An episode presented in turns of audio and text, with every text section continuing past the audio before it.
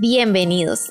Estamos en Abrazos de Esperanzas, tu programa donde encontrarás la mano que te quiere ayudar a recorrer el camino de regreso hacia la vida. Todo lo que escuches aquí está hecho por madres y padres que sus hijos han partido. Y lo hacemos porque sabemos lo que se siente vivir sin ellos y estamos seguros que ayudándonos unos a otros, encontraremos el camino de regreso a la paz y la esperanza. Bienvenidos, bienvenidos. Estamos en Abrazos de Esperanzas. Esperamos que lo que hoy escuchen, lo que en esta ocasión escuchen, sea algo bueno para ustedes. Aquí lo que los que estamos somos padres y madres que sus hijos han partido y viven en nuestra conciencia y con el deseo de hacer algo con el amor que tenemos en nuestros corazones de ellos y ellas, hemos ideado este podcast hoy esperamos que les sea útil. Eh, tenemos a tres compañeras y vamos a presentarlas para que ustedes eh, empiecen a saber quién les habla. Empezamos con nuestra compañera Giselle. Hola, hola. Eh, yo soy Giselle. mi hijo Alejandro murió hace 10 años y medio, a la edad de 10 años. tuvo una cardiopatía durante cuatro años, tiempos muy difíciles que hoy ya son como como menos dolorosos que hace 10 años. Aún los recuerdo mucho, pero ya no me producen el ardor de, navajilla que me corta las venas. Eh, he podido volver a, retomar mis actividades en la vida.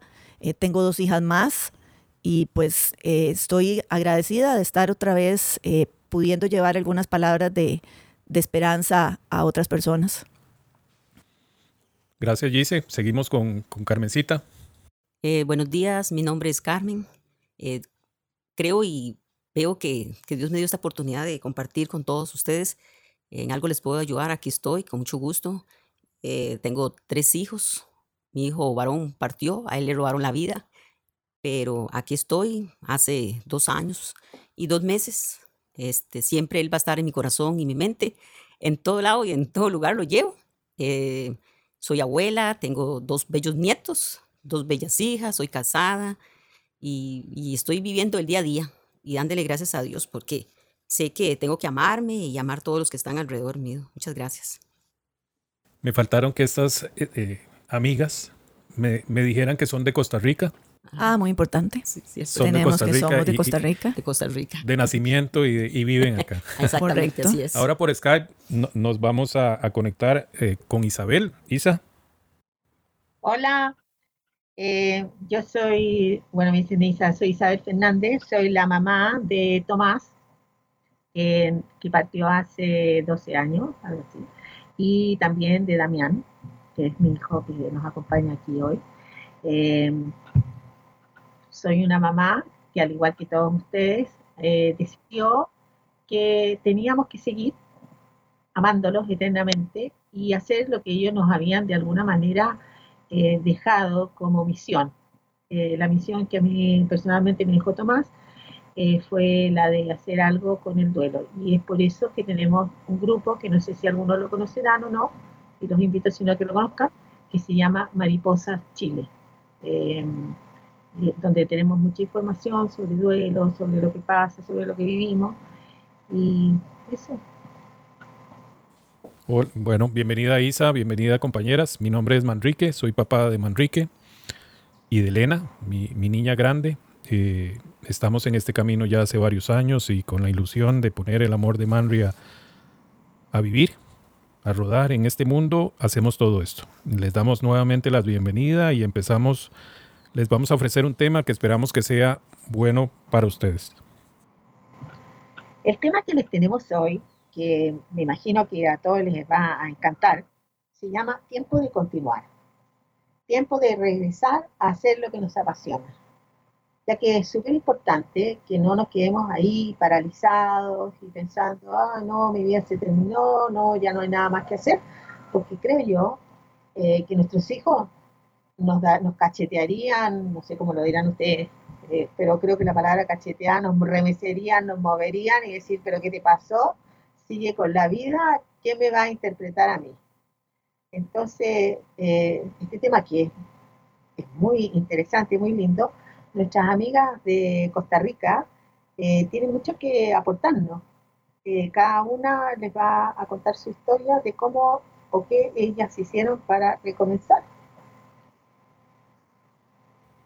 Precisamente, este, yo he sentido que fue un regalo de Alejandro el, el que su partida me abriera los ojos después de quizá mucho tiempo de, pausa a partir de su muerte, donde empecé a, descubrirme de nuevo, porque quizá durante sus años de vida eh, mi vida había tenido un impas, me dedicaba casi que 100% a, a cuidar de él y atenderlo, y había dejado un poquito relegado lo que era mis aficiones y, y mis gustos. Cuando Alejandro muere, eh, yo pues sí quedo en un shock, como todos lo sabemos, y empiezo a plantearme que pues sí, estoy muy destruida, sin embargo, sé que tengo que continuar, que tengo que seguir en mi vida, tratando de descubrir cuál era mi, mi misión en este mundo. Y de tanto dar vuelta en la cabeza, un día dije, de, mi misión es seguir viviendo, mi misión es seguir con mi vida. Y por lo tanto, entonces, intentar tener actividades que me trajeran un poquito de paz interna, que me distrajeran, algo que me gustara. Probé diferentes actividades, quizá muy pasivas para mi, mi forma de ser, y finalmente eh, decidí regresar a la actividad que en los últimos años de vida de Alejandro había compartido con él. ¿Y cuánto tiempo pasó? Eh, no mucho, porque desde recién muerto Alejandro, eh, yo tenía que seguir en este medio de la, de la equitación y pues no iba como a hacerlo como una actividad mía, sino como, como algo que me seguía conectando con él. Entonces pasé muchas horas eh, entre los caballos, cuidándolos, bañándolos, limpiándolos, haciendo trabajo de limpieza en las cuadras, eh, más que todo para descargar y para mm, llorar por muchísimas horas, eh, porque aquello que, que a él tanto le gustaba, que tanto amaba, me conectaba con él y mi herida este, sangraba. Entonces lloraba muchísimo. Sin embargo, lo, lo, disfrutaba porque era como estar con Alejandro a mi lado. Eh, después de la muerte de Ale, más o menos año y un año quizá, decidí empezar a tomar eh, clases de equitación.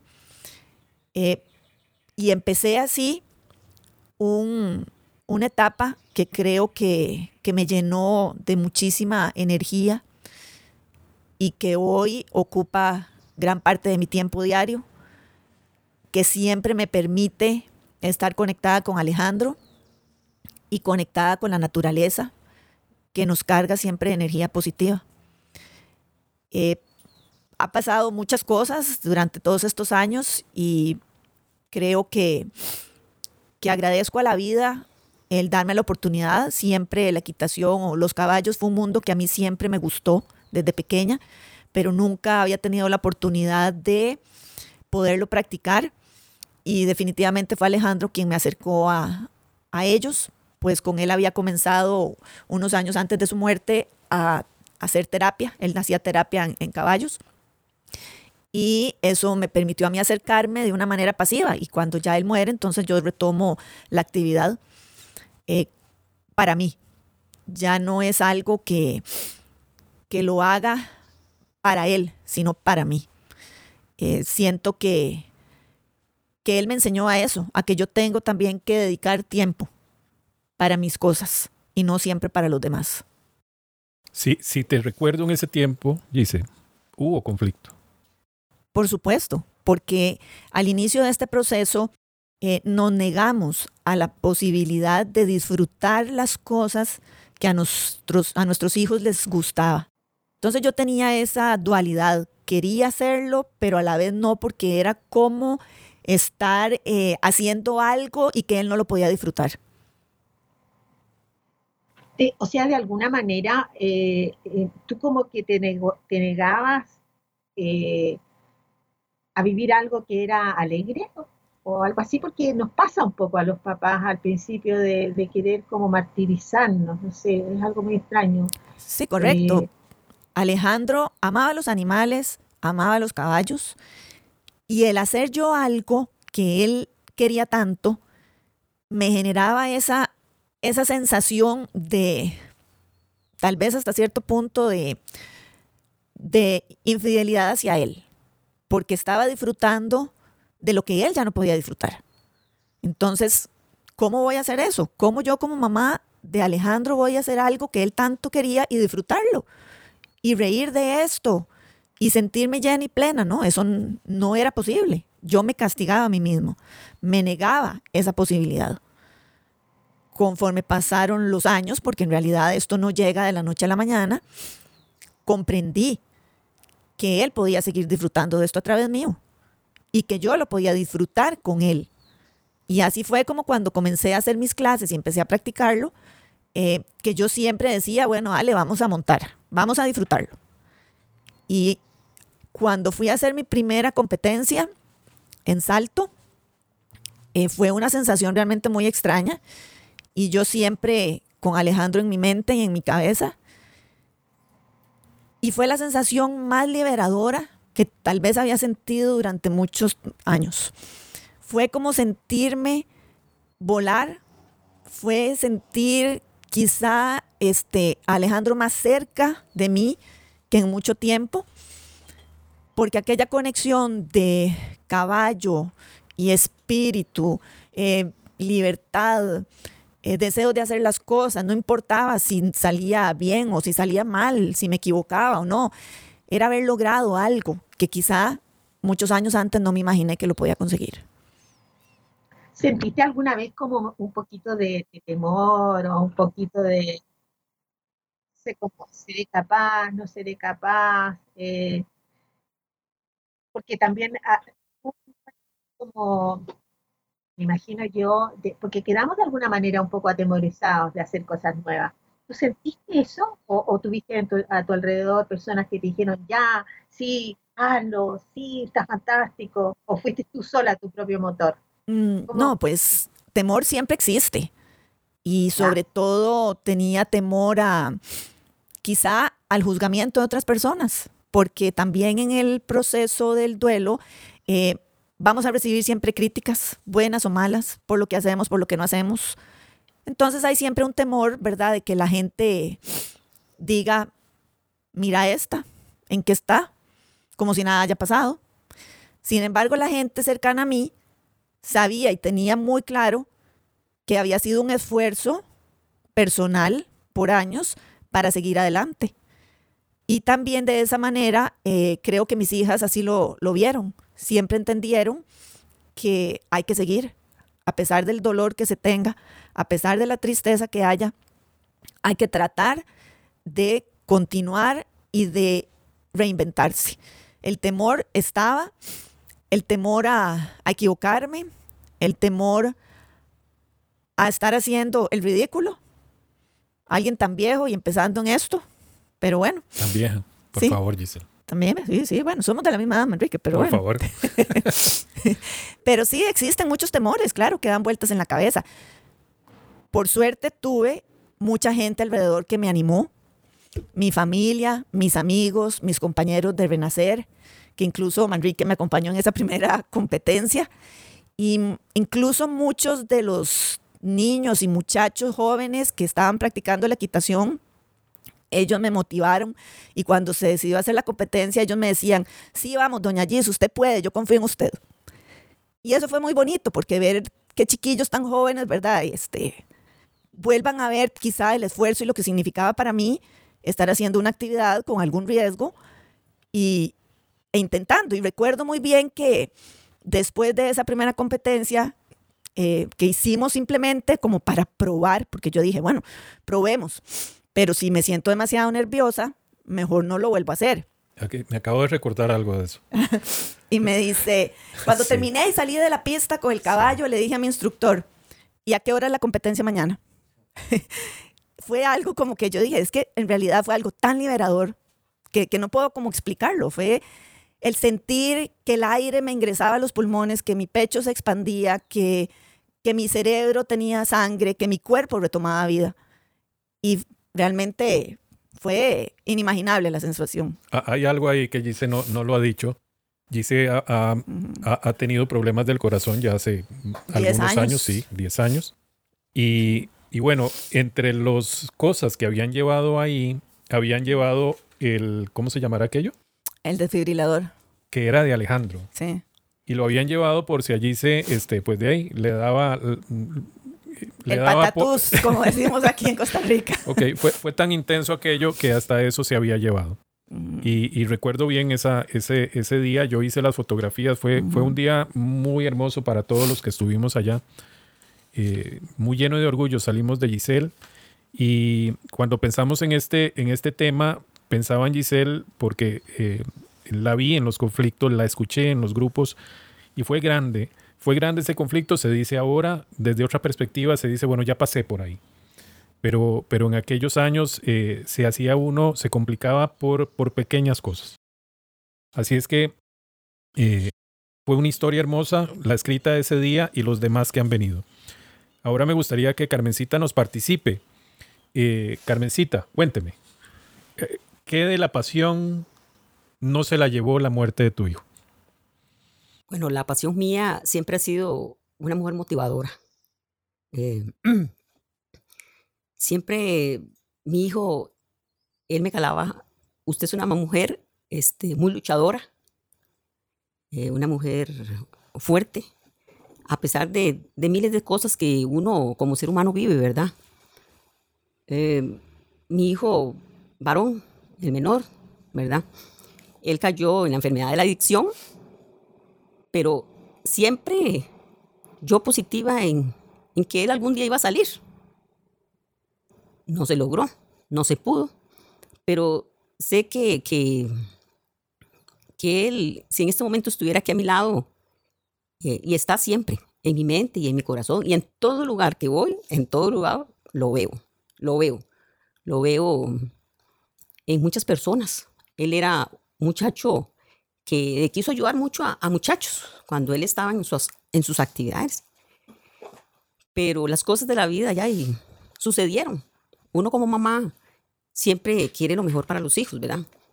Yo siempre he sido una mujer muy positiva, este, pensando especialmente en mi persona. ¿Por qué? Porque si estoy bien, primero que nada yo, em, va a estar todo bien alrededor. Eh, con defectos y virtudes, ¿verdad? También, porque uno no puede decir que en la vida todo es bueno y todo es malo, pero siempre este, él me dio mucha motivación para seguir adelante, siempre me apoyó en lo que siempre me ha encantado, es el ejercicio, la natación me admiraba montones, tanto él como mis hijas también, como mi familia. Eh, de pequeña siempre me gustó y me encantó practicar este deporte y ahí lo estoy haciendo siempre. Eh, cada abrazada que doy es fuerte, eh, en honor, en memoria a mi hijo. Este, él siempre ahí, al lado mío, siempre ahí. muchas veces participé en aguas abiertas y lo llevaba y él siempre me motivaba última, la última que, bueno, antes de la última que hice fui al Golfo y él tenía 12 años. La marea estuvo fuertísima. A él le dio miedo, fui con mis hijas y, y recuerdo que me decía, mamita, no vuelva más ahí, dice, es muy peligroso, porque tuve una experiencia demasiado fuerte, quedarme en medio mar ahí, en, tres kilómetros, y miré al cielo.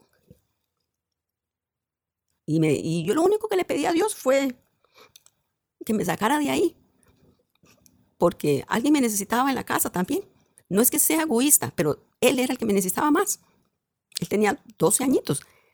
Y yo miré al cielo y le dije a Dios que, que me diera fuerzas para salir de ahí. Y le hablé a Carmen y le dije, ¿sabe qué, Carmen? Empiece a volcar su cuerpo, empiece a bracear suavemente. Y verme yo solamente a nadie. Y Dios me dio la oportunidad y de verdad empecé a bracear, papá, y salí. Salí y cuando llegué, él estaba esperándome con mi hija, de mi hermana. Y eso me dijo, mamita, no vuelva más ahí, es muy peligroso. Y yo dije, no, no, este, todo bien, salió todo bien, gracias a Dios. Me di dos oportunidades más de aguas abiertas.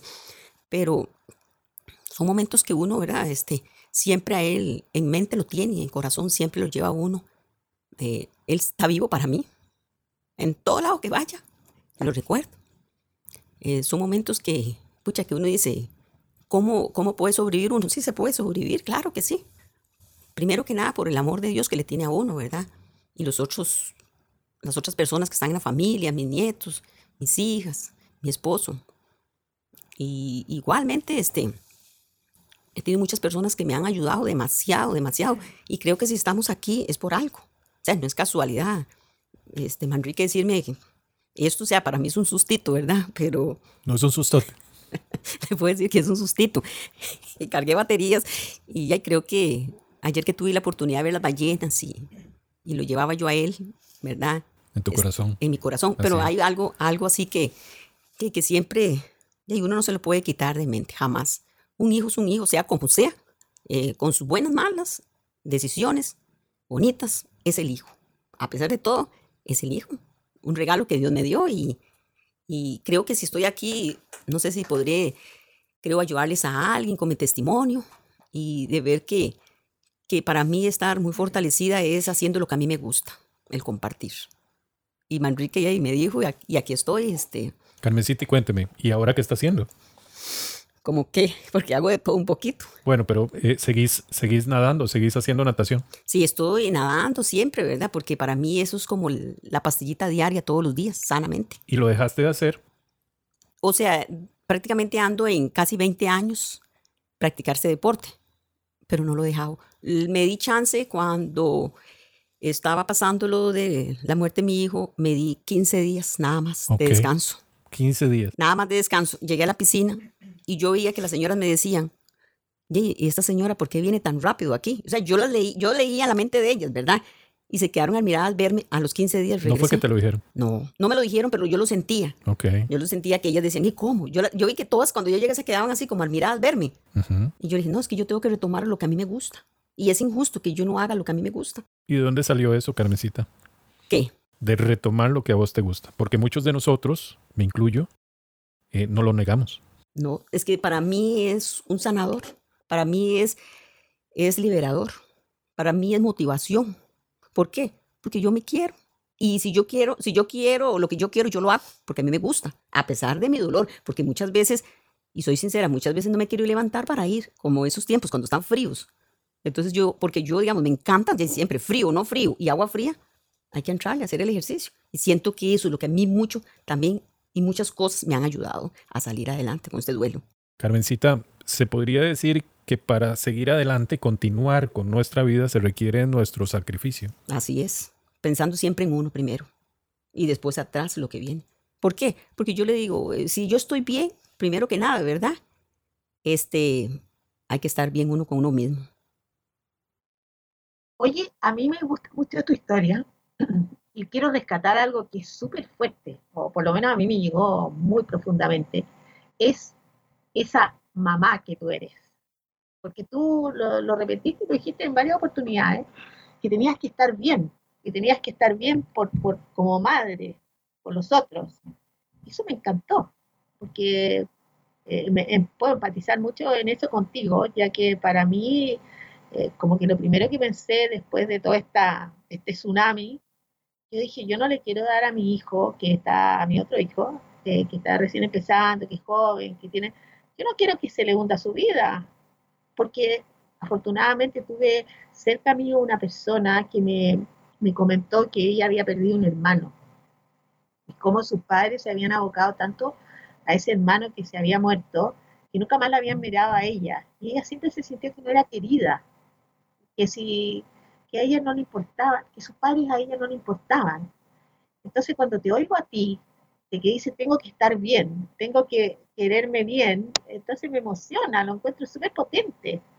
Eh, me encanta, me encanta esa postura tuya, ese, ese motor que te impulsaste. Eh, encuentro que es muy bueno para rescatarlo, sobre todo en momentos en que uno, como tú bien dijiste, no te dan ganas de, de, de o de ir a la piscina, pero igual te empujas. ¿Y cómo tus hijos te ven? Porque yo creo que ver a una mamá así, o tu marido, o tus nietos, debe ser como bien gratificante, ¿o no? Sí, este, claro que sí, ver este, mi familia, verme a mí motivada, haciendo siempre lo que me gusta, aparte de la natación, a otras cosas más, ¿verdad? Pero sé que hay alguien en la piscina que me está esperando tal vez para enseñarle cómo se bracea, cómo se respira, y eso es motivación. Eh, voy a dar un ejemplo, hay un muchacho especial, ¿verdad? Este, él llega y le encanta nadar conmigo. Un chico, la mamá siempre me dice que yo soy la profe de él, pero yo no soy la profe, le digo yo, pero yo sé que yo lo hago con amor. Yo sé ese amor que, que, que yo le tengo a mi hijo. Y es muy bonito, es muy bonito porque el muchacho, él en el momento me dice que está cansado y yo le digo que no, que, que hay que seguir, ¿verdad? Nadando. Entonces él muy poco habla, entonces me hace gestos, me abraza. Es algo muy lindo lo que uno vive en esos momentos. O sea, es algo que Dios le da la oportunidad a uno de, de seguirla. Entonces, al hacer esas cosas, veo a mi hijo al lado. Veo este, todas las bendiciones que Dios me da y, y de verdad es bonito porque eh, muchas veces eh, llegan señoras y, y que les ayude. Entonces creo que eso es motivación. Eh, para, primero, siempre debo pensar para mí, siempre para mí. Y entonces me dice, Carmen, ¿no me puede ayudar? Le digo, claro, con mucho gusto, le explico. Y, mucha, y muchas experiencias lindas tengo que eh, les he enseñado a señoras y han salido adelante con su ejercicio y les encanta el deporte. Y así, y de así he aprendido y he visto muchas personas el cariño que me tienen hacia mí un cariño muy lindo. Por cierto, la experiencia que viví ayer, donde fui a Ballena, una chica que yo le enseñé a nadar y que, que ella no sabía, y, vean, hoy me está devolviendo lo que digo yo, lo que yo le di sin un interés. Siempre este, me apuntan la lista de ella ahí y vamos, pero es algo bonito, siempre que lo digo, estoy muy agradecida porque a pesar del dolor que tenemos, a pesar del dolor, yo lo he visto en renacer. Yo le digo que, que las cosas ya vienen, no sé, porque tienen que venir, pero sé que nuestros hijos están ahí y ellos, eh, del testimonio, aunque sea doloroso, el caso mío, muy doloroso, estoy aquí sentada. ¿Y estás hablando? Y no, solo sentada, además transmitiendo con una fuerza impresionante todo, toda esta experiencia. ¿No, ¿No, les parece que de alguna manera, al oírlas a las dos, eh, ustedes se sabían o, o, conocían esos talentos que tenían que en el fondo se multiplicaron, porque es como que nació una fuerza súper potente que las ha hecho ir más allá de a lo mejor, bueno, una natación, sí, una equitación, tranquila, es como, eh, por lo que yo las oigo, es muy poderosa, muy, muy, no sé, como que a uno le dan ganas, a ver, ¿qué podría yo hacer? Bueno, creo que, que en realidad después de, del cisma que pasamos por la muerte de un hijo, eh, no sabemos ni quiénes somos ni qué queremos. Empezamos a redescubrirnos. Y por eso les decía que hay que probar diferentes cosas hasta encontrar donde se haga el clic, lo que a uno le dé energía, lo que a uno le dé vitalidad. Quiero también decirles que no es fácil, que no fue un, un tiempo corto, fueron años, para poder encontrar qué es lo que me apasionaba de verdad, qué me daba, qué me inyectaba esa energía. Sí, significa mucho esfuerzo. Eh, lloré muchísimo, porque quizá muchos me oigan ahora y digan, ve, pero esta no estaba como yo. Les puedo asegurar que sí.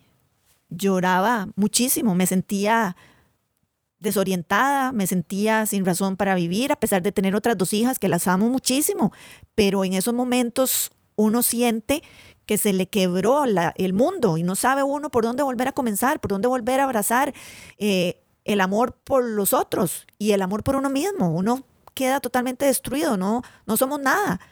Y tenemos que empezar a querernos otra vez, como dice Carmencita. Empieza por ahí, empieza por querer decir, bueno, yo voy a continuar, no sé cómo lo voy a hacer, pero quiero lograrlo, porque no quiero hacer de mi vida eh, un despojo o un residuo de lo que Alejandro dejó. No, la vida de Alejandro era la de él, yo soy responsable de mi vida. Entonces tengo que ver qué hago.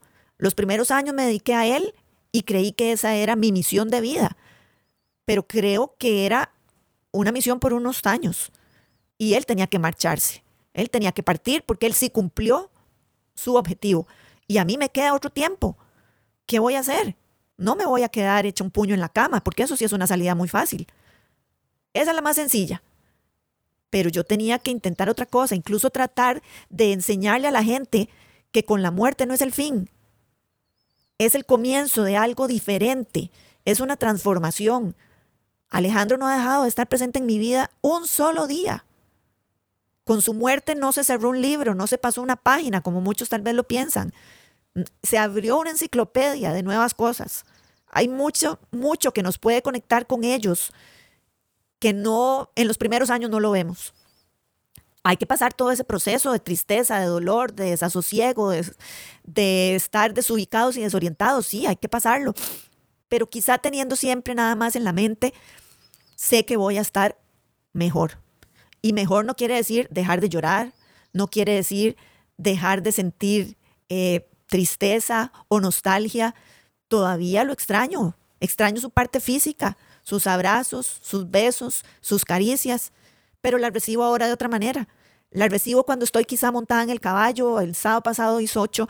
Yo estaba montando, eh, sentía los árboles alrededor, eh, los pájaros cantar, el sol que me calentaba, la actividad, la vida que se sentía ahí, había muchas personas, muchos jinetes montando, saltando, todos estábamos a la misma vez en un picadero.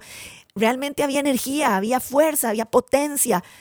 Y eso definitivamente es una señal de que estoy viva, de que tengo que disfrutarlo, porque es un regalo que tengo y tengo que aceptarlo. No puedo negarme a ese regalo de la vida.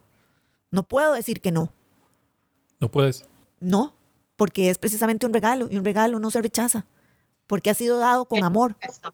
Qué lindo eso que dice, me encantó, me encantó realmente. El regalo, sí, no se rechaza. Mira qué lindo, que, no, no, uh, estoy en las nubes de oírlo. yo, yo quisiera eh, subrayar algo que las dos están diciendo, que es que se encuentran nuestros hijos en el presente. Porque vos lo decís en el caballo, en el sol, en el viento, y vos lo decís en el agua, en, ese chico que ayudas, en la abrazada que das, no desconectados de, de lo que estamos haciendo y conectados con nuestro ser. Es ahí, en nuestra conciencia, en el momento presente, que ellos asoman su carilla y nos dicen, mamá, papá, aquí estoy. Yo quisiera compartirles un poco de mi historia, que, que va por otra línea Manry muere un sábado, muy de mañana. Salimos a andar en bici y ese día él nos regresó. Y a partir de ahí, cada día sábado, él moría nuevamente. Muy parecido, lo revivía todo aquel día espantoso. Y, fue, eh, fueron, fueron tiempos muy, muy duros, muy, muy duros. El caso es de que también, leyendo mi corazón, en aquel desastre total, también salía a relucir algo que yo sentía. Si, si yo no ocupaba para algo los sábados y algo bueno, traicionaba a mi muchacho. Y claro, una parte de mí me decía, eh, no se levante, no haga, sufra, llore, etc. Pero otra parte de mí me decía, no puedo traicionar a mi muchacho, que tanto disfrutamos los sábados no usándolo para algo que me hubiera gustado que él me hubiera acompañado. A raíz de eso, hice muchas cosas. Dejé de andar en bicicleta, yo no logré volver a, montarme en la bici, a no ser ocasionalmente. Pero empecé a caminar en la montaña, empecé a hacer, eh, aún sigo haciendo, los sábados para mí son maravillosos. Volvieron a ser un día eh, especial porque Manry también nació un sábado. Eh, a otra hora sí, y bueno, también nació hace otra vida un sábado. Y los sábados para mí son especiales. No son un día para desperdiciar ni para eh, descansar, en el sentido de que estoy escapando de mi vida. No, no, no. Es un día para invertirlo en cosas que, que amo hacer. Hacer fotografía, por ejemplo. Es algo que hago los sábados y lo he hecho durante todos estos años. Que me costó, por supuesto que me costó, porque esa parte de mí me decía, es momento de, de parar todo en la vida y no hacer más nada. Y aquí quiero rescatar algo que decía Giselle. Sí, es más fácil hacerlo así. No hacer nada, dejarse derrotar, vivir una muerte en vida. Es más fácil, porque enfrentarse a los temores, al dolor, a ese alguien que vive dentro de uno que le dice, todo ha terminado, deje que todo termine, es duro. Pero si uno se atreve, se levanta cada sábado, en mi caso, a enfrentar la vida, hoy, hoy los sábados me levanto a ver el amanecer, a no perderme al amanecer. Y todos los amaneceres son diferentes. Es una nueva oportunidad. Así es que yo me he encontrado eh, parte y hablando de un día específico, hablando de un sábado. Y por los padres y madres que he conocido sé que el día en que mueren sus hijos y la hora específica que mueren, ellos mueren nuevamente con, con su hijo o su hija. En mi caso, el mismo enfrentarlo me hizo, me hizo ir más allá.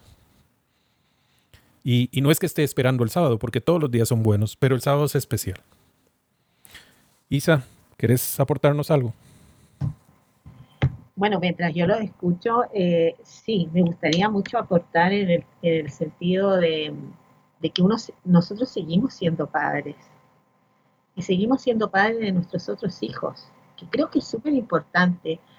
Y aunque es difícil y es, es, duro y uno, bueno, aquí vamos a entrar en ese tema si todos lo sabemos, pero a mí el solo pensar de que, de que mi, mi otro hijo eh, se le apagaba la luz y tuviera que ver a unos padres inválidos, que la gente que decide morirse en vida se queda como inválida y invalida toda una familia, a mí me horrorizaba, porque creo que una de, las eh, una de las grandes eh, eh, cosas que nos unen, eh, cosas en comunes que tenemos los papás cuando hablamos de nuestros hijos, es, es cómo ellos amaban la vida, en el sentido de que cómo la vivieron intensamente, fueran chiquititos, grandes, recién nacidos, ellos tenían una fuerza muy, muy grande de, de, de, querer, de querer vivir esta vida intensamente. Incluso yo lo he visto en, en papás que los hijos han decidido partir por decisión propia. Eh, cuando hablamos de ellos, ellos siempre comentan que ese hijo fue un hijo muy especial, que vivió una vida muy intensa. Entonces, creo que, que eso de alguna manera tiene que ser como una, como una fuerza para nosotros, de que si ellos ya no están con nosotros, esa vida intensa nos la traspasaron a nosotros. Yo lo veo un poco así. Yo muchas veces le digo a Tomás, le digo, oye Tomás, ¿tú crees que yo tengo, no sé, 15 años, 20 años? Porque tus señales siempre de que haga más cosas, que viva más intenso, me ponen muchos desafíos por delante. Yo estoy segura que a, a todos les ponen lo mismo. Entonces, eh, me encanta oírlas a ustedes, de que han tomado esa vida para hacer más vida. Hay que atreverse, atreverse a hacer cosas distintas. Hay que darse permiso. Hay que darse permiso. Eh, somos dueños de nuestra vida. Nadie la puede hacer por nosotros. Y para eso, por lo menos en mi caso, significaba tener que explorar actividades distintas. Eh, obviamente hay que trabajar, hay que seguir atendiendo las cosas de la familia, eh, pero siempre se puede encontrar espacio para dedicarse a uno mismo para sanar. Como lo decía Manrique, tuve mis problemas cardíacos y los he seguido teniendo durante todos estos años. Eh, casi cumplo ahora el 12 de septiembre un año de mi último cateterismo. Y a pesar de, de haber tenido estos incidentes cardíacos fuertes, eh, cuando estoy apenas eh, recuperando, lo primero que le digo a, a mi médico es, bueno, ¿cuándo puedo volver a montar? Porque es definitivamente lo que me inyecta otra vez energía, lo que me inyecta vida. Eh, me encanta, me fascina. Sé que no es fácil, tengo que, que trabajar mucho para poder hacerlo. Pero cuando lo estoy haciendo, digo, gracias Dios por esta oportunidad, porque puedo en este momento sentir esta, esta vitalidad y nuevamente le doy gracias a Alejandro y a la vida por haberme llevado a, a ese tipo de actividad. Pero estoy segura que cada quien encuentra eh, lo suyo. Cada quien encuentra como Manrique en la fotografía, como Carmen en la natación. Y cada quien tendrá su, su actividad especial donde pueda conectar con su hijo. Pero más importante es conectarse con uno mismo, encontrarse nuevamente y darse ese permiso de hacer lo que nos gusta, sin temor a que nos juzguen, sin temor a equivocarnos, porque además de eso se trata la vida, siempre de intentar. Y si caí, me vuelvo a levantar. Yo cada vez que he tenido un cateterismo tengo que volver a dejar de montar, tengo que empezar y es prácticamente de cero. Mi confianza eh, se pierde en, unos meses y tengo que empezar otra vez a recuperar la confianza en el si puedo, este, si, si sabes hacerlo, eh, no te van a votar tan fácil porque al estar encima de un animal, eh, de, a veces me pregunto, bueno, ¿y si no soy capaz de sostenerme, si, si pega un brinco fuerte?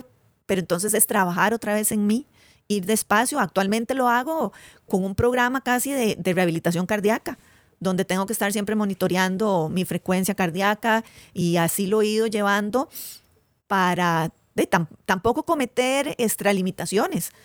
Eh, con el médico siempre comento qué rendimiento tengo, cómo lo hago.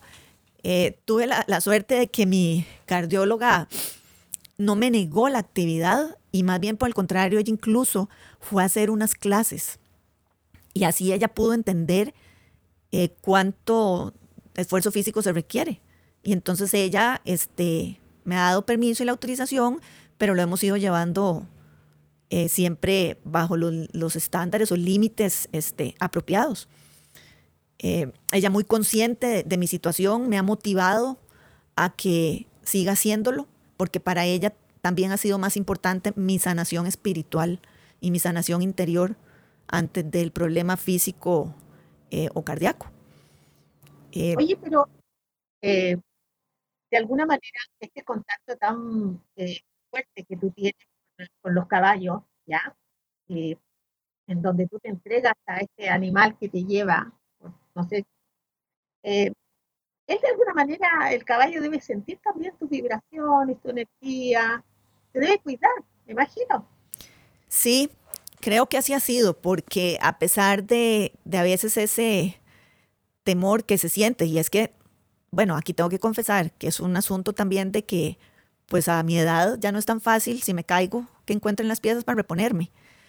Pero eh, yo siempre les hablo a los caballos y les digo, bueno, este, ayúdenme.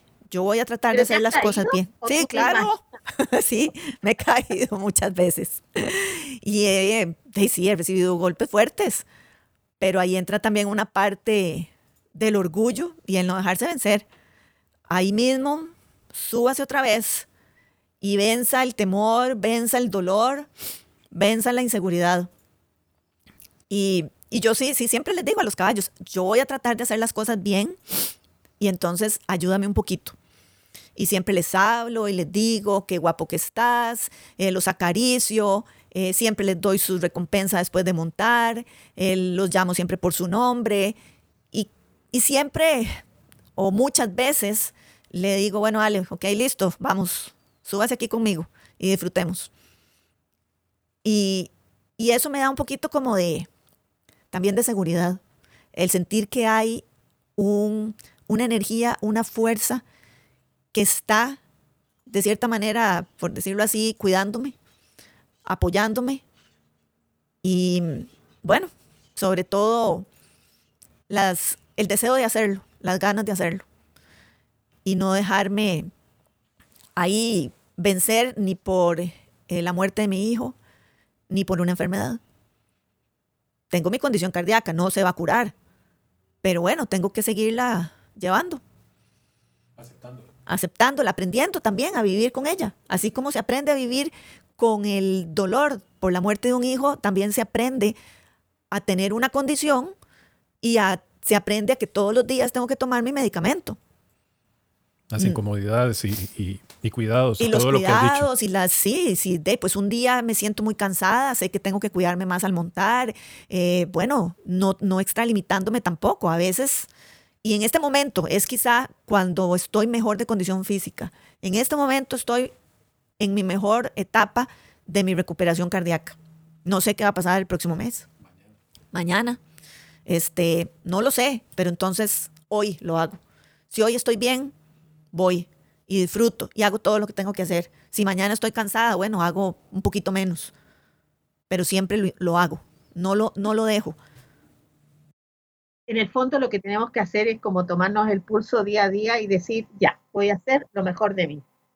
Y no mirar más, ¿no? Así es. Así como, era muy simple, pero de alguna manera eh, creo que nos tenemos como que entrenar un poquito a esta una mirada nueva de la vida eh, más pausada, no sé, más bueno, yo no, no podría decir que yo soy eh, un poquito más pausada, yo soy demasiado acelerada. Quizá eh, dedicar las cosas a algo más significativo, me parece, o sea, con más valor. Y creo que sí es algo de lo que compartimos muchos de los que estamos en, eh, de los que he conocido, ¿verdad? O sea, ya no dedican su tiempo a cosas, voy a decir, vanas, a de tener valor. Eh, eh, me gustaría eh, ahora pasar, digamos, a otra, a si, este, si esto de retomar lo que nos apasiona es una de las caras de la moneda, habrán cosas que se fueron con ellos, que quizá sentían, sintieron, sentimos que nos apasionaba. Y ahora yo les compartía una, que era la bicicleta, el andar en bicicleta. Manry, de alguna manera, no fue el que se la llevó, eh, me oyeron también decir que ocasionalmente la uso. Y, ocasionalmente la uso porque eh, hay un empujón fuerte de temor. Eh, no he perdido el temor de que, de que alguien me pueda atropellar. Porque, bueno, el, atropello de Manry fue completamente impredecible. Y las ocasiones que la he usado han sido muy significativas porque lo he hecho donde anduvimos juntos, allá en la playa, en lugares que me siento no solamente llamado por, por irlo a hacer, sino seguro de alguna manera. Aquí ya en la ciudad no lo hago. Recuerdo una vez que fuiste a acompañarme a dar un paseo a caballo, pero él prefirió montarse en la bicicleta. Sí, sí, sí. y acompañarnos en bicicleta mientras otros íbamos en caballo. Pero es lo mismo. Pero en la montaña, no en carretera. Es lo mismo. Eh, y, y, lo llamo porque hay cosas que, a pesar de los años que hayan pasado y las decisiones que hayamos tomado, aún así es fuerte, es fuerte ese no eh, y de alguna manera me parece que tiene algo de razón. Eh, la gente eh, puede imaginarse que, que, aquí estamos hablando de solo cosas que, que, ya hemos superado. Si se puede hablar de superar, ¿no? pero sí hay cosas, hay cosas difíciles en todo este camino y duran mucho tiempo. En mi caso ya llevo años en este asunto. Y quizá no he encontrado las razones formales, no sé si llamarlo formales, sino las razones significativas para volver a usar la bicicleta como alguna vez la usé. Esa es una de las cosas, no se la llevó Manry, pero sí el accidente puedo decir que se la llevó. Quizá ustedes recuerden alguna o no sé si las tengan presentes. ¿Qué me, ¿Qué me dice Carmencita? ¿Recuerda alguna? No, yo, yo no hablo de que Manry se llevó nada. Yo he decidido no volver a andar en bici. Las razones son claras. me, da temor. Y, le voy a decir qué es lo que me da temor. Me da temor tener un vehículo por detrás eso, eso me empuja duro el corazón y, me da temor. Pero aún así, de vez en cuando la uso, cuando la bici puede, o sea, me llama más, ¿verdad? Ya no es, eh, antes del accidente de Manry yo solo me montaba, no estaba con la certeza de la inseguridad que vivía. Y ahora sí, tengo, digamos, razones para no usarla tanto. Igual podría decir de cosas que ya no volví a comer. Le puedo confesar una. Eh, hace nada me vi comiendo galletas de soda. Tenía muchos años de no comer. Perdón, de soda no, de galleta María. Y fue porque su última comida, la tengo muy, muy en la memoria, fue esa. Yo me lo negué. Y un día de tantos compré una caja y un día de tantos la volví a comer. Eh, y creo que esos conflictos están, están en todos nosotros. Quizá tienen un, un, tamaño diferente a lo que ustedes nos acaban de compartir con respecto a la actividad de la equitación, de la natación. En mi caso, este, pues he retomado muchísimas cosas de las que dejé en un principio. Eh, no sé si, si pueden recordar alguna. Bueno, en el caso mío, digamos, como, como dejar de hacer digamos, lo que a mí me gusta o lo que a él le gustaba comer, eran unas. Lo que quieras compartir. eh, bueno, él le encantaba la comida de mami, ¿verdad? Siento que, que de mi parte, así, muy personalmente, ¿verdad? Con respeto, es que yo no puedo dejar de hacer o de, o de cocinar lo que a él le gustaba o lo que no me gustaba a mí. O sea, yo siempre, porque era, ¿verdad? Era muy golosillo, ¿verdad? En muchas cosas, pero sí me da nostalgia, pero no las dejo de hacer. Sí, e, eso es lo admirable en vos. A mí me parece, sí, bueno, te lo he dicho un montón de veces, ¿verdad? ¿Cierto? Te lo he dicho un montón de veces. Y muchas, bueno, unas de esas que son las tortillas con queso, ¿verdad? Que les encantaba, los pancakes. Bueno, es que era todo. Y a mí me da nostalgia. Yo lo lloro, yo lo recuerdo. O sea, aparte de los ingredientes, son las lágrimas. Eso, es que es sabio, Manrique. Es cierto, yo muchas veces le he dicho, a veces me dicen, uy, pero bueno, mis hijas o mi esposo, pero especialmente yo me digo yo, bueno, usted sabe, como le digo a mi nieto mayor, ¿verdad? Digo, ¿qué le vamos a echar primero al ingrediente? El amor. Pero yo sé que el amor, aparte van las lágrimas, ¿verdad? Van las lágrimas, ¿verdad? Que esas no pueden faltar. Pero sí, es que, o sea, yo me, yo me pongo a pensar que, que yo no puedo ser egoísta en hacer lo que a él le gustaba comer, porque le encantaba. Le encantaba todo eso. Y hay algo, como Manri los sábados. Él siempre me decía, mamita, vea, usted cocina rico, ¿verdad? Yo no sé si serán, serán todos los hijos así o no sé, porque bueno, aparte de mis hijos, mis hijas también, ¿verdad? Me decía, pero la comida, no, el almuerzo, mami, yo no sé qué tiene, que es más rica. No sé. Entonces, Manri, imagínese usted los domingos, como lo que usted vive los sábados. O sea, yo, hasta que se me pega en la garganta. O sea, es algo que y lo voy a vivir siempre. Pero no lo dejas de hacer. No lo dejo de hacer. ¿Y por qué no lo dejas de hacer? Porque me encanta a mí. Ok. Me encanta y lo disfruto, lo disfruto. Eh, bueno, yo no sé, no sé cómo le puedo llamar eso, porque mucha gente, ¿verdad? Eh, mi, eh, amigas, amigos en ese entonces de Ariel, amigas, les encantaba llegar a la casa. No sé si tengo ese don, digo yo. Entonces yo los rescato. ¿Por qué los rescato? Porque no quiero botarlo a la basura. No lo quiero botar, porque él está siempre ahí. A él le encantaba el arroz con pollo. Y siempre ha sido así tan... Fuerte o sí, llorona. empoderada, diría yo. Sí, exacto. Ok. Creo que es cierto, cierto. Sí lo hago, pero siempre pensando para mí. Claro, ¿Y a dónde aprendiste eso? creo que lo saco mi papá. Una persona fuerte, muy importante, dándose su lugar, ¿verdad? Como ser humano que, que somos. Pero es que tengo que hacerlo, Manfred. Y para la gente que no lo tiene, porque hay gente que no tiene eso y lo sabemos, los hemos conocido en el camino, ¿y qué le podrías decir? No, es que jamás, es que no puede ser así. O sea, voy a hablar de mi persona. Yo, yo digo yo, no puede ser así. ¿Por qué? Porque la persona se desmotiva. La persona no tiene interés en salir adelante. Sí, e- es duro, es duro, E-, Ese porque es duro. vamos a ver, parte de uno dice, se acabó la vida. Y no es así. Yo le voy a contar, un, un- bueno, eh, una de todas, ¿verdad? Mi hija mayor eh, había invitado a un señor y una señora a llegar a la casa a almorzar. Y entonces mi hija mayor me dijo que, que había llegado, que llegaron al mejor restaurante. Y yo lloré, ¿verdad? Y yo le dije al señor, ay, qué mentiras. Le dije yo, no. Pero usted sabe, a ese momento me llegó mi hijo Ariel. Y era domingo. Entonces, claro, entonces ahí viene. Pero ya, y mamita le pone todos los ingredientes que, que se le pone. Porque ya, y a él le encantaba. Aunque fuera arroz y frijoles frescos. Entonces digo yo, pucha, ¿cómo va uno a botar eso a la basura? Jamás. Entonces él está vivo. Yo pongo frijoles y pongo esto y pongo... Pero los domingos, como dice usted, sus sábados. Es algo que digo yo, pucha, qué cosa, ¿verdad? Entonces es bonito también. Porque uno lo siente y uno dice, pucha, sí, voy a salir adelante siempre.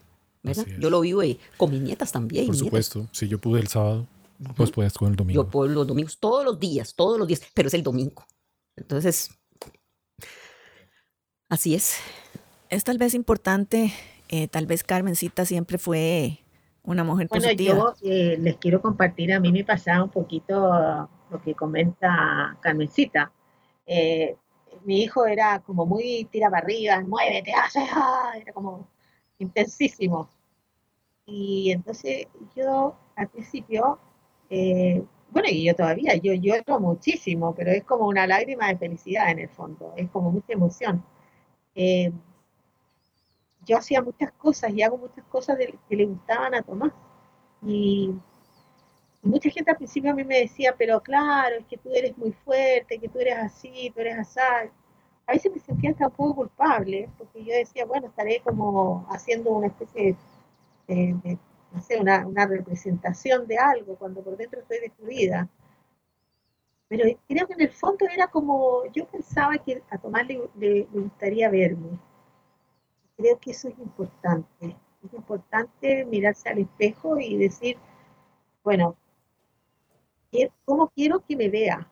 ¿Cómo quiero que me sienta? ¿Cómo le gustaría que fuera su mamá? Eh, Tomás era, era muy chistoso y muchas veces me decía, ah, tú eres la, la persona más linda que existe en el mundo. Oh, cuando yo iba a ir a alguna parte y me arreglaba o algo así, me decía, no, no, eso te queda mal, no, no te pongas eso, no, tenés que irte como una vieja que se vea espectacular, no vaya a ir una vieja así nomás. Entonces, yo muchas veces, eh, en los momentos cuando estaba muy decaída y muy mal, me, miraba al espejo y decía, oh, Tomás me estaría diciendo, ya vieja, ¿cómo te vas a salir así para decir mamarracho? Y eso me, incentivaba mucho a, hacer incluso lo que yo no quería hacer. Que te entiendo también, que, claro, tú cocinas y lloras hasta, hasta, uh, hasta no poder más, pero en el fondo es como, eh, es un llanto, no solamente de tristeza, es como de emoción, de, de, de, mucha felicidad Porque las lágrimas no necesariamente tienen que ser porque estás triste. Las lágrimas representan un todo. Lo que pasa es que la sociedad no, no está capacitada para recibir lágrimas, no sé qué. Pero, las lágrimas muchas cosas, no sé. A mí me gustaría redondear eso, que las lágrimas eh, por lo menos de lo que nos está expresando, por, por, supuesto, Isa, y lo que nos decía Carmencita, es que no implican sufrimiento. Es, un, es una emoción que quizá no le podamos poner nombre. Y, y, no sé si a ustedes les ha pasado, hay cosas que uno siente que ya no sabe cómo se llaman. O podría ser tristeza, alegría, que eso le llamamos nostalgia de vez en cuando, ¿verdad?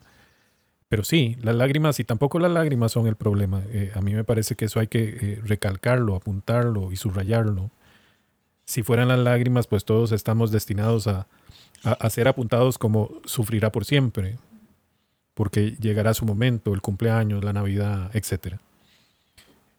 las lágrimas no son el problema. Y tampoco es de, de, lo que estamos hablando. De lo que estamos hablando es que la vida vuelva a ser vida. Y si eso implica llorar, pues también hemos de estar dispuestos a llorar. Hemos de, y dispuestos, hemos de estar dispuestos a cambiar en eso, porque, y quizá siendo yo el único hombre en el grupo, puedo decirlo con más certeza, ¿verdad? A nosotros se nos prohíbe desde muy chicos. A las mujeres no tanto. Pero sí, este, no implica, no, o sea, el volver a hacer las cosas que nos apasionan posiblemente tome de nosotros lágrimas. Pero el que se atreva a ir más allá, los encontrará en esos pasos que se den. Que me parece que que es de lo, de lo hermoso que, trae, de esos beneficios y que están únicamente en el presente. No están cuando ya yo dejé de andar en caballo o dejé de hacer eh, las brazadas, me salí de la piscina. Quizá después las pueda revivir, sí, pero si no las rescaté en el momento, no hay nada que hacer. He perdido el momento y el momento se llama presente. Y creo que esa es de las cosas más valiosas que nos hemos aportado hoy en esta reunión eh, que hemos y, que se llama Abrazos de Esperanza y que le decimos sí a la vida a través de las palabras que, les hemos regalado. Ahora eh, vamos a hacer, vamos a ir concluyendo un poquito, ¿no? Eh, me gustaría que cada una nos regale su apreciación de lo que dijo, de lo que, de lo que recibió, de lo que sucedió aquí. Empecemos con Giselita. Bueno, todos estos 10 años han sido eh, muy variables, desde intensidad de sufrimiento extremo, dolor, llanto, negación, frustración, hasta momentos de muchísima alegría, muchísima felicidad, que al morir Alejandro nunca creí poder volver a sentir. Eh, creo que de la muerte de un hijo podemos rescatar que no todo es tristeza ni dolor. Eh, en mi caso concreto, creo que yo había sido una persona que por mis hijos había dejado de lado eh, mis actividades. Eh, siempre he sido una persona que le ha gustado mucho el deporte y no lo podía hacer en ese tiempo. Después más con Alejandro, que sí era un niño que ocupaba el 100% de mi tiempo. y cuando Alejandro muere, me regala el poder tener el tiempo para eh, ser yo. Eh, al principio hasta eso me dolía, porque yo decía, ¿cómo voy a estar sintiendo ahora el poder hacer tantas cosas? Porque Alejandro ya no está. Eso no está bien. Debería seguir sintiéndome que mejor no hago nada. Pero algo me empujaba a decir, ahora sí, ahora puede hacerlo, ahora tiene tiempo. Y eso me golpeaba mucho, porque era, ¿verdad? Era como, el tener tiempo significaba, Alejandro no está. Y eso me costó mucho tiempo darle vuelta, porque él está. Alejandro sigue estando en mi vida de una manera diferente, sigue estando en la vida de toda la familia. Eh, en, generalmente este, en la casa, hablando de mi núcleo cercano, mis hijas y, y ya un poquito más abierto, mis hermanos, sobrinos, primos, somos una familia bastante unida, gracias a Dios, es una gran bendición. Y siempre hay momentos que recordamos de Alejandro, de lo que hacía, o sea, él no dejó de existir, él existe. Y me dio el regalo de abrirme la puerta para que yo hiciera algo con mi vida. Y no hablo de hacer algo para los demás, es para mí. Eh, creo que, y otras veces le he dicho, si se puede decir, soy un poquito más egoísta ahora, porque primero el tiempo para mí y después para otras cosas. Prefiero ir a hacer mi ejercicio, mi deporte, prefiero tener ese espacio de, de disfrute a ir al supermercado a comprar la comida para la casa para que todos comamos. Y yo dije, bueno, primero soy yo, después veremos si me alcanza el tiempo y si no también que otro lo haga, porque no soy la única responsable y la única que tiene la obligación. Y quiero el tiempo para mí. Quiero tener la vida para mí. Y así cuando llegue mi último día, pueda sentirme orgullosa de que lo intenté, de, lo, de que traté de hacer lo mejor con lo que tenía. Gracias a ustedes por escuchar, por recibir un pequeño grano de, de motivación para que, para que sientan que, que se puede lograr estar mejor a pesar de las lágrimas. Seguimos llorando, eso no se va a quitar, pero ya el sabor de las lágrimas eh, es diferente. Carmencita. Bueno, en mi caso, ya digo yo que, que, uno no puede dejar hacer todo lo que uno quiere hacer, ¿verdad? Jamás. Eh, yo pongo las cosas en una balanza. Eh, paso, como decir, toda la semana ocupada, ¿verdad? Eh, tengo el privilegio de, bueno, de estar en la casa y haciendo todo lo que tengo que hacer, ¿verdad? Sí estoy de acuerdo de que hay muchas personas que me necesitan y les he tendido la mano, pero acomodándolo siempre a la mejor manera, ¿verdad? Siempre, como dice Gis, pensando en uno primero, ¿verdad? Porque muchas veces he tenido que decir, no puedo, porque está lo primero, que es para las cosas para Carmen, ¿verdad? Eh, creo que mi hijo me dejó una enseñanza y, la rescato. Eh, seguir adelante, eh, siendo para Carmen una mujer muy motivadora. Eh, le debo mucho a la muerte de mi hijo porque estoy sentada aquí. Y no sé si, si no estuviera él, si él estuviera en este mundo, creo que no estuviera aquí, ¿verdad? No. No, ¿verdad, Manrique? No. Entonces, la partida de él, voy aprendiendo cosas que la vida me va dando. Si, si el tiempo de él fue sus 23 años, era su tiempo. Y mi tiempo, no sé cuánto, pero sí reconocerlo y, y, calar en mi vida que la vida continúa a pesar del dolor. Eh, llorar se vale, porque las lágrimas fortalece el alma. ¿verdad? Y como dice Manrique, tome agüita porque se deshidrata el cuerpo, dice Manrique, siempre tomo agua y recuerdo eso, Manrique, ¿verdad? Pues bueno, de todo tomar agua, de todos líquido, ¿verdad? Pero yo vivo muy agradecida también, a pesar de mi dolor, este, seguir la vida. El dolor está, siempre lo voy a llevar para allá y para acá, pero momentos que, que salgo de la casa y, y ya y tengo que dejarlo y, y, o veces de en cuando toparme a alguien y, y tocarme el tema y y llorarlo también, ¿verdad? Pero de seguir, tenemos que seguir adelante y, y dándole gracias a Dios un día a la vez, porque hoy estoy aquí, no sé mañana. Y si estoy aquí es en qué les puedo ayudar con mucho gusto, que oigan mi testimonio con mi dolor y mi tristeza, pero también con motivación, ¿verdad? Y le debo también mucho a, a Renacer, que lo conocí el grupito y ya me siento como en familia, ya estas personas hace dos años yo no las conocía y en memoria de mi hijo los conozco. Y para mí es un placer porque es lindo, es lindo y mucha gente me dice a mí, este, usted se agarra donde usted más le funciona, ya es cierto, porque lo que no me sirve lo voto y, no quiero. Entonces, ¿cuál es? Este, estar siempre positiva. Eh, se vale quedar una negación, pero levantarse, pero procesarlo, ¿verdad? Procesar eso y, y sacarlo y decir, no, no, me están esperando, tengo que llevar un mensaje, puedo ayudarle a una persona en algo, lo menos poquito que pueda tal vez, pero siempre pensando en mi persona, ¿verdad? Primero, porque ¿qué, hago yo? Si yo le ayudo a fulanito y no me ayudo yo, entonces, ¿qué hago? Bueno. Así es. Sí, eh, yo, yo, quisiera redondear lo que dice Carmen diciéndoles, contándoles que Carmencita ha llorado en, este, en, este, en esta grabación y han sido, eh, si me permites decir, claro. puro amor. Así es. Cada lágrima ha sido de amor. Isa. Bueno, yo, yo quiero rescatar eh, lo mismo que han dicho todas. Eh, que es importante que pensemos en nosotros. Si nosotros estamos bien, eh, nuestro entorno va a estar bien. Entonces busquemos diferentes instancias, cosas que nos llenen la vida, cosas que nos hagan bien, cosas que no... Y, ahí encontraremos nuestra misión. Pero hay que buscarla, no nos podemos quedar sentados, sumidos en, en la desesperanza, en la desesperación, en que nuestra vida se paralizó, se terminó, porque no, no es así. Nosotros no decidimos hasta cuándo vamos a estar aquí.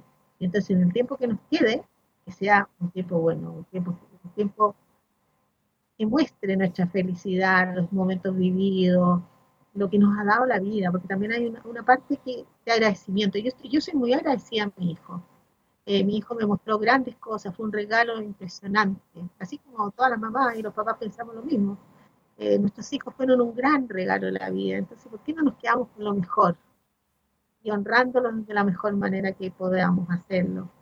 Creo que buscando, como ustedes han dicho, estar mejor. Si nosotros estamos bien, todo está bien. Bueno, eh, estamos concluyendo. Les agradezco a las tres haber abierto su corazón, permitir que eso, mostrárselo a quien nos ha honrado o nos va a honrar con, con escucharnos. Eh, les agradecemos el tiempo que nos, que nos han dedicado en, en, escuchar nuestro, nuestro testimonio. Esto es Abrazos de Esperanza. Esperamos que, que sea una semilla del amor de nuestros hijos hacia ustedes y que nazca un día la esperanza y la paz. Gracias.